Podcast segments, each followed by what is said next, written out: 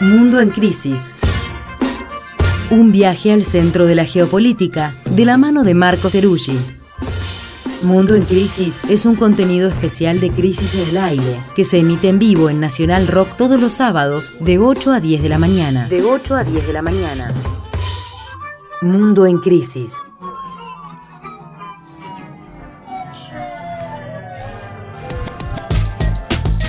Bienvenidas, bienvenidos a la segunda hora de Crisis en el Aire. Esta primera parte la compartimos como siempre con nuestro compañero, amigo Marco Teruggi. Hola Marco, ¿cómo andás? ¿Qué tal? Muy buenos días, ¿cómo están? Parece que estás en otro país. No, parece, pero estoy acá en la ciudad de Buenos Aires con el cielo nublado eh, que presupongo es la tormenta de Santa Rosa que está llegando. Eso dicen, no sé, la experta en esas cosas acá es Natalia Gelos. Confirmamos que es la tormenta de Santa Rosa. Ah, muy bien. Eso dicen. ¿Cómo estamos? ¿De qué vamos a hablar hoy? Bueno, vamos a quedarnos en el continente latinoamericano y vamos a irnos a México y hablar de un tema que en América Latina ha sido objeto de múltiples incidentes, opciones, eh, y resultados que tienen que ver con las sucesiones presidenciales al interior de los espacios progresistas, de izquierda, nacionales y populares, como se lo prefiera definir, porque el próximo 6 de septiembre, o sea, dentro de muy poquitos días, se va a saber quién va a ser el candidato o la candidata que eh, disputa la elección presidencial por el partido Morena, el Movimiento de Regeneración Nacional, que preside Andrés Manuel López Obrador. Entonces, estamos a puertas de saber quién va a ser seguramente el o la próxima presidente, presidenta de México, en vista de que, antes de explicarles cómo funciona este laberinto de sucesión, mm. eh, hay, digamos, un, una alta aprobación de Andrés Manuel López Obrador, el presidente, por lo que es probable que quien gane en mm. el proceso interno, ahora el 6 de septiembre, termine siendo el próximo presidente o presidenta. ¿Por qué digo esto? Porque AMLO tiene entre 57 y 60% de aprobación, lo cual son números extremadamente altos para este continente en esta época, estando ya en su quinto año de mandato, es decir, entrando en la recta final que le queda de su último año de sexenio, está por arriba del 55% de aprobación.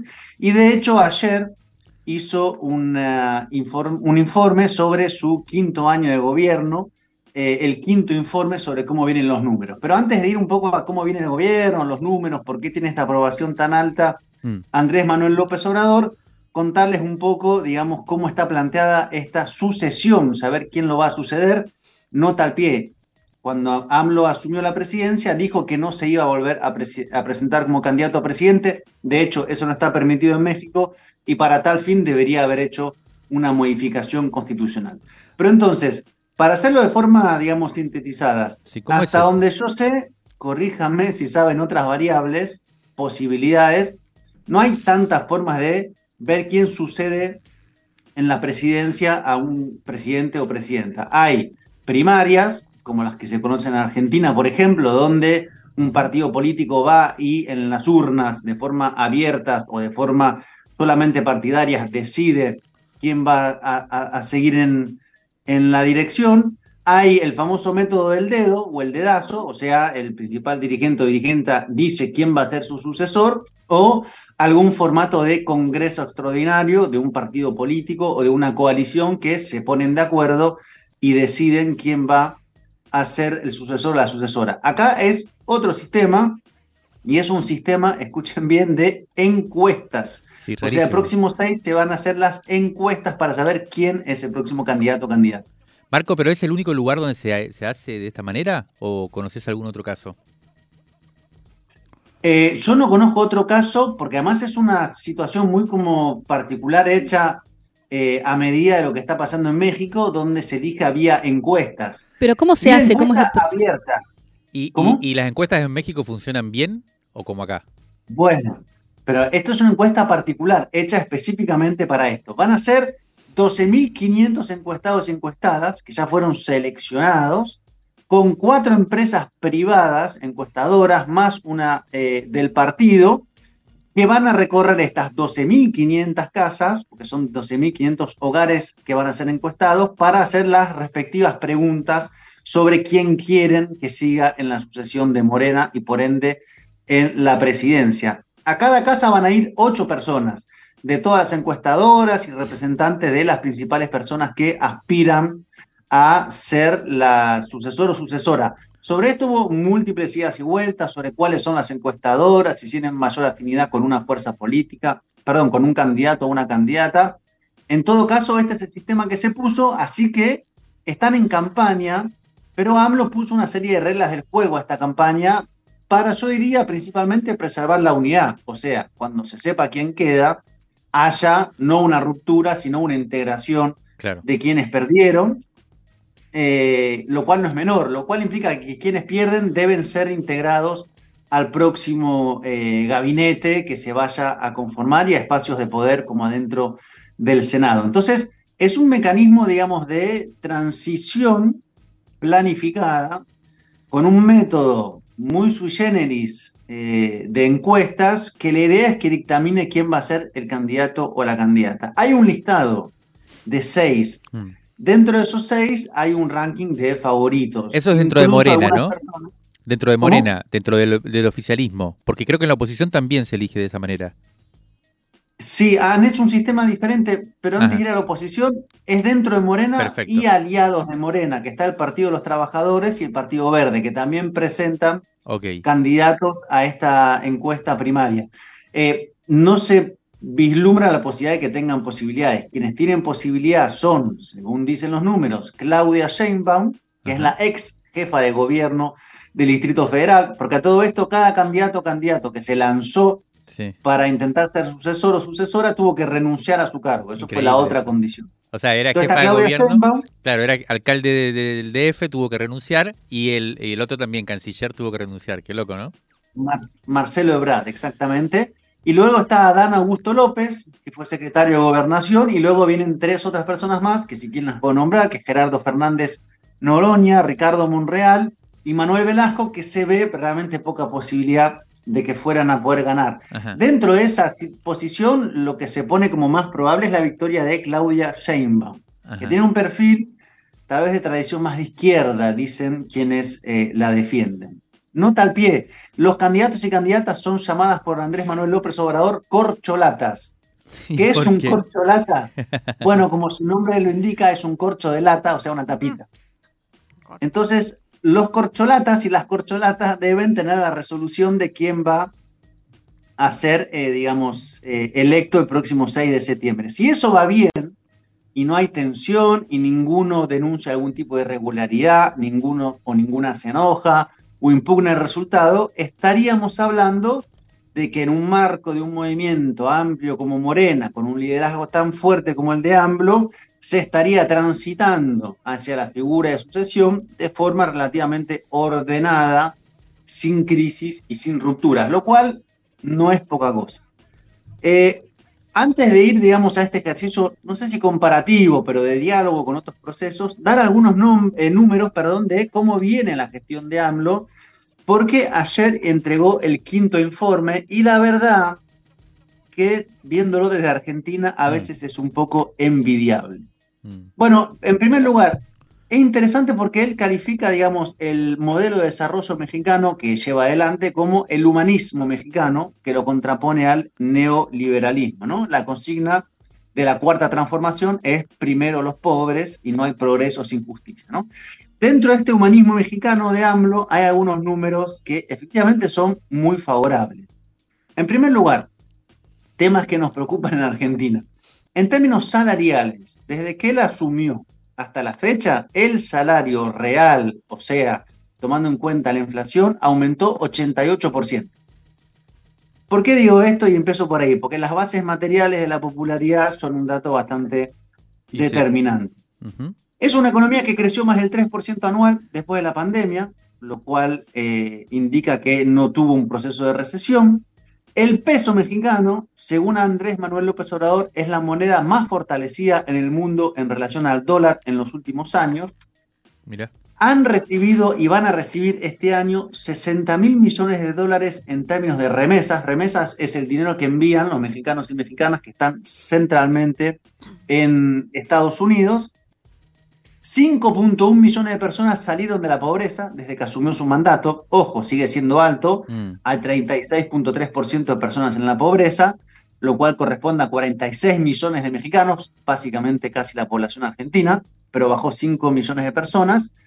Y la deuda externa en relación al PBI casi no aumentó. Pasó de 43.6% en el 2017 cuando asumió a 44%. Eh, o sea, 0.4% de aumento de la deuda externa en relación al PBI.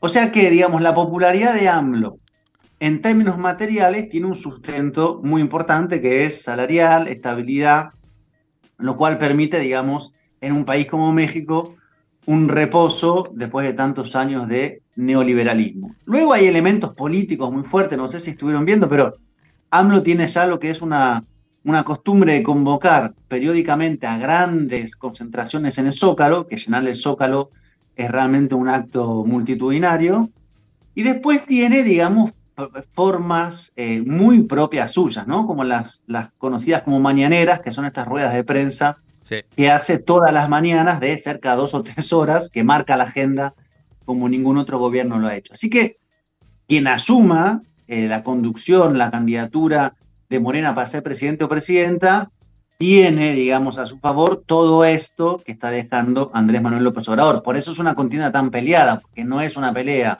para ver cómo intentar eh, salir de una situación difícil, sino cómo continuar el gobierno con más popularidad de las últimas décadas.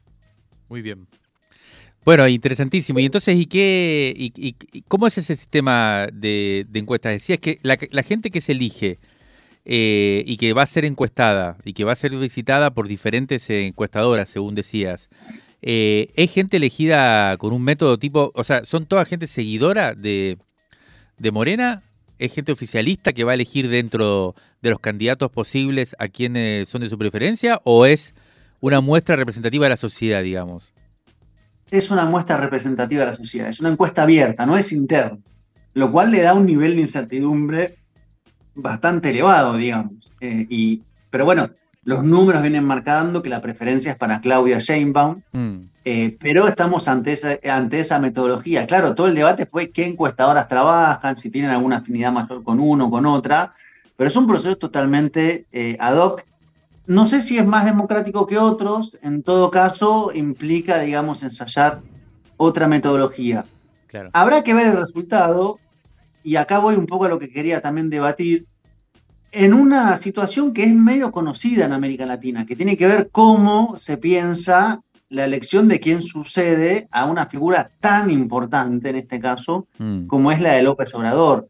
Y acá yo estuve haciendo un pequeño listado de cómo ha sido esto que en general en América Latina, en este siglo, en los gobiernos progresistas, no ha salido muy bien.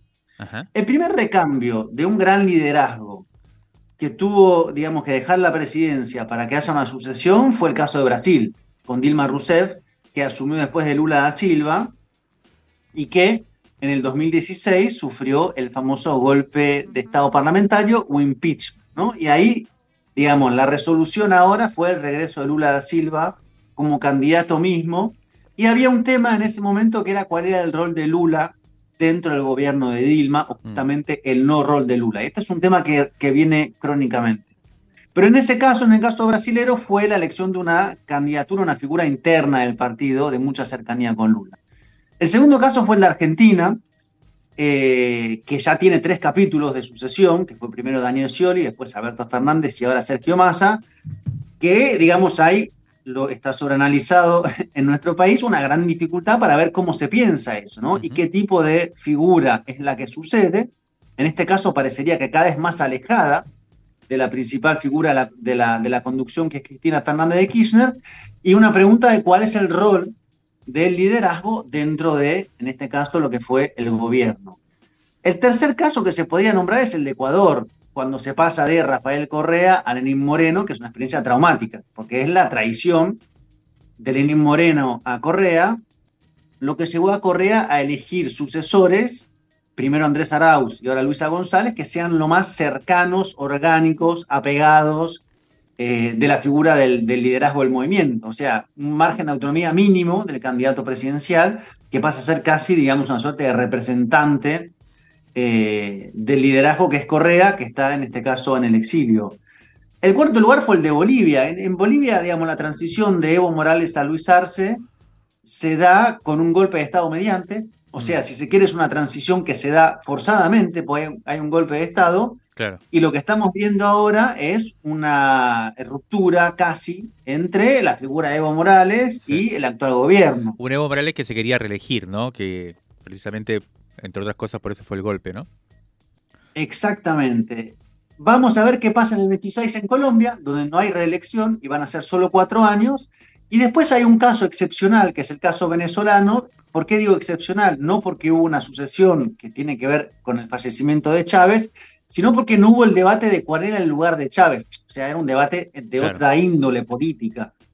Porque en este caso siempre el debate es en qué lugar queda el candidato o el gran líder del proceso histórico, para decirlo así, en el gobierno que sigue. La excepción, porque siempre hay una excepción a la regla, tal vez sea Uruguay, donde las formas en las cuales se transitó los cambios de presidencia en el Frente Amplio fue bastante armoniosa y Pepe Mujica quedó como una suerte de figura de sabio de desde la chacra y consultor mainstream de la política internacional. En general fue eh, muy mal. Entonces hay que ver ahora cómo se va a dar esto, si efectivamente se da bien, en qué lugar queda Andrés Manuel López Obrador y si estaremos ante una excepción, que bienvenida sea que haya una excepción, u otra vez ante esta situación difícil de qué pasa con esta gran figura que queda fuera eh, del gobierno. Mm. En lo personal, digamos, viendo los números de López Obrador, viendo lo que ha puesto en pie, no queda más que cierta amargura ver que, digamos, no se va a volver a candidatar como presidente. Fue su promesa de campaña, digamos, también decir, yo no voy a modificar la constitución para ser reelecto y lo cumplió, igual que Petro. Sí, sí. Y me parece que en este punto es sano y justo, digamos. Sí, eso ya está. Bueno, habrá que ver qué lugar ocupa AMLO. Capaz que puede ser canciller, tanto que le gusta la política exterior. Eh, te, faltó un caso, Barco, interesantísimo todo el recorrido, que es el de Cuba. Quizás el, insignia, pero no, no, nos vamos a meter en eso. Antes te quería hacer una pregunta que me parece que, estaría bueno, que es que eh, ya sea que sea Claudia Scherbaum, o, o, que sea Marcelo Ebrar, ¿Qué se juega ahí? ¿Cómo caracterizarías vos a, ese, a esa discusión? Y con esto vamos cerrando. Bueno, son dos perfiles diferentes, ¿no? Digamos, Claudia proviene más de unos sectores altos, más con una tradición de izquierda, para mm. algunos no suficiente, para algunos, eh, digamos, no, no, es representativa de lo que debería ser una figura presidencial en México. Quienes la defienden resaltan estos rasgos de ella, y en el caso de Brad, tiene más un perfil como del político mexicano. Él viene del PRI originalmente mm. Y es como una gran figura política, más de aparato.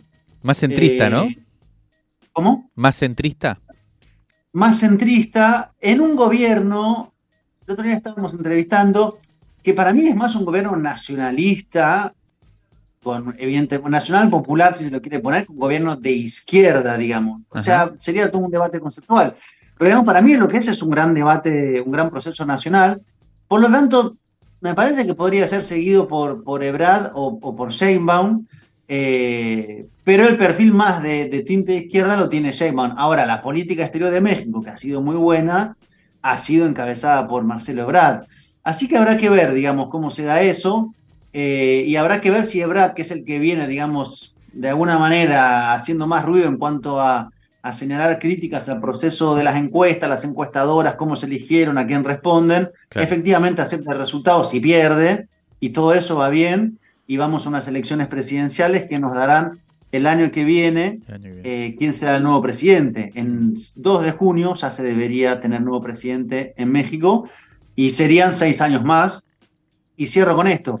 Tomando en cuenta la inestabilidad regional, la inestabilidad de todos los signos políticos, lo que está pasando en México, la verdad que es, eh, repito la palabra, envidiable. Bueno, muy interesante. Entonces vamos a ver esta semana que entra la resolución de este método bastante singular de elección de, los sucesores a la, a- la candidatura a presidencia en México, eh, con esta explicación, Marco, espectacular que, que nos has dado. Y bueno, la seguimos la semana que viene. Creo que vamos a andar por Chile, que se cumplen algunos aniversarios por allá, pero de eso ya hablaremos más. Podría ser, ¿no? Sí, sí. Bueno, un abrazo grande, Marco. Hasta pronto. Ya pasamos mil batallas, ahora somos guerrilleros. Estoy con Wozy en la detrás, quemando el mañanero. No quiero un jefe diciéndome que haga las cosas que no quiero. Si subimos al escenario, cabecea al mundo entero. Tu Argentina dice, yeah, por los únicos guachos que se atrevían a cantar en contra de la policía. El bolsito pone sangre y ahora yo tirando fruta. Ya está lista la sangría, la sangría. Trueno gira la bebida, ganamos un par de copas y ahora hicimos nuestra liga. Rezan pa' que remos, pero sobra puntería. Y si queremos equivocarnos, está más tiempo todavía hacia la vida.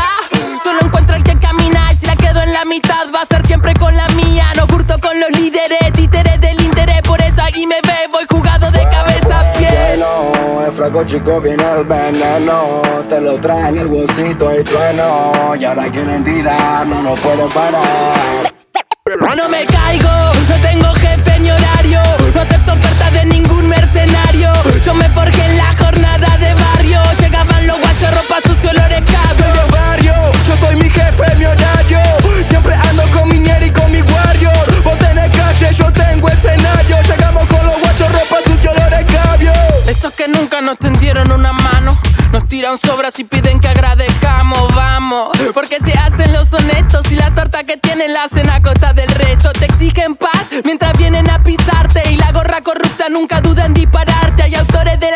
que llegan a todas partes. Convertimos la esquina en una galería de arte. Dímelo, dímelo, vos. Por el lado que lo mire, pues somos los primeros dos. Ja, somos la cara del pueblo haciendo que corra la voz. Ey, y mejor avisen a Inglaterra que vamos con micrófono por la segunda guerra. Llegamos con los guachos con la ropa hecha mierda. Pero cuando escribimos, los políticos tiemblan. Si Diego pone el centro, Batistuta mete el gol. Te guste o no te guste, somos nuevos rock and roll, niño. Bueno, en frasco chico viene el veneno. Te lo traen el huesito y trueno.